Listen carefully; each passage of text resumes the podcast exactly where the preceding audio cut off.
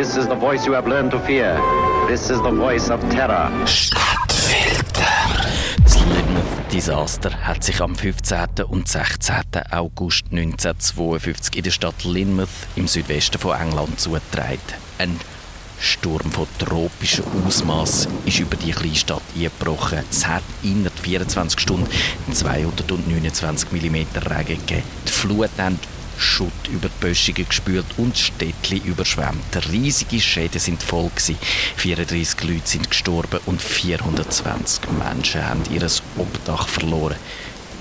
Die Einwohner von Lynmouth haben die Toten beerdigt und die Häuser wieder aufgebaut. Weil so Katastrophen passieren halt und Stürme treten manchmal auch aus heiterem Himmel los. Knapp 50 Jahre später, 2001, hat die renommierte BBC die alten Wunden wieder aufgerissen. Auf dem Sender BBC Radio 4 ist eine Dokumentation gelaufen, die besagt hat, dass keine Naturgewalt am Werk sind.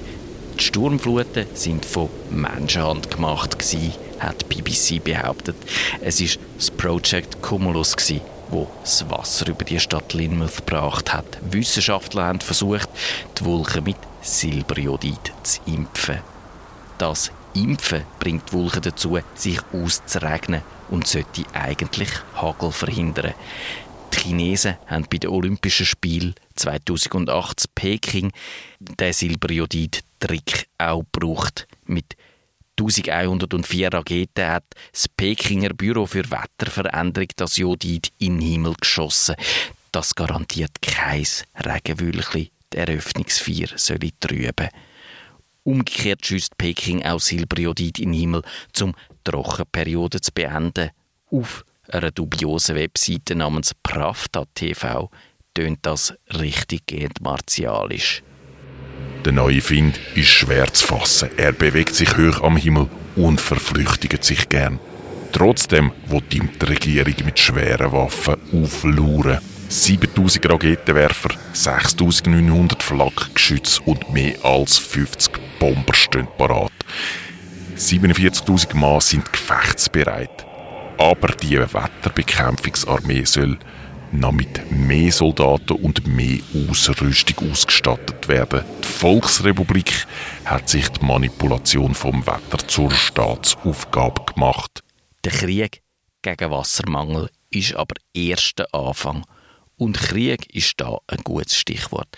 Der Zbigniew Brzezinski ist neben Henry Kissinger die zweite graue Eminenz in der US-Regierung. Er ist Berater von Jimmy Carter gewesen.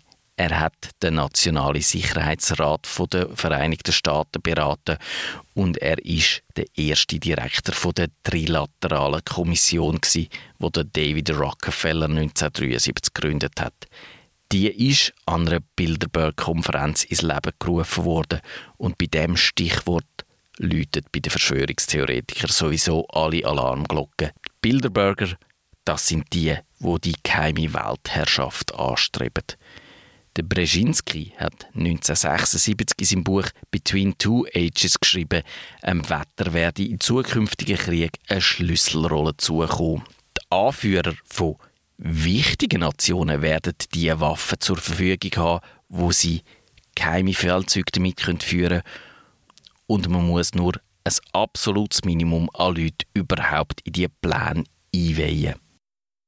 Da stellt sich dann eigentlich nur noch eine Frage nämlich wie viel so Wetterwaffen hat die US-Armee dann heute schon zur Verfügung?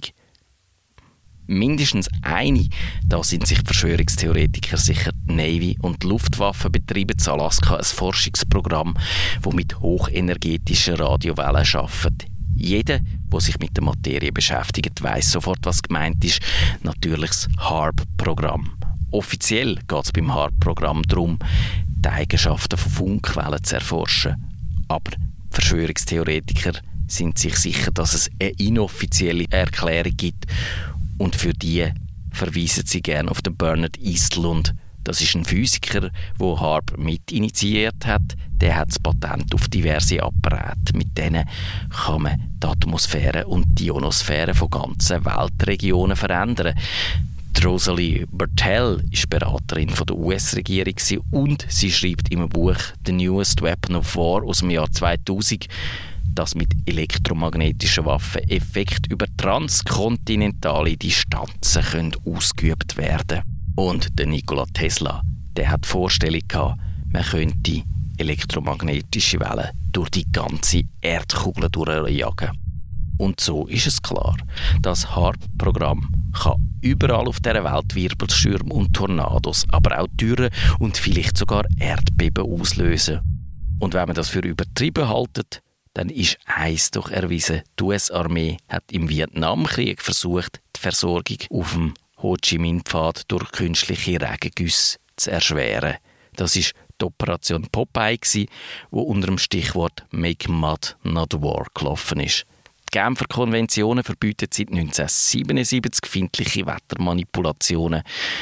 Und das wahrscheinlich nicht ganz ohne Grund.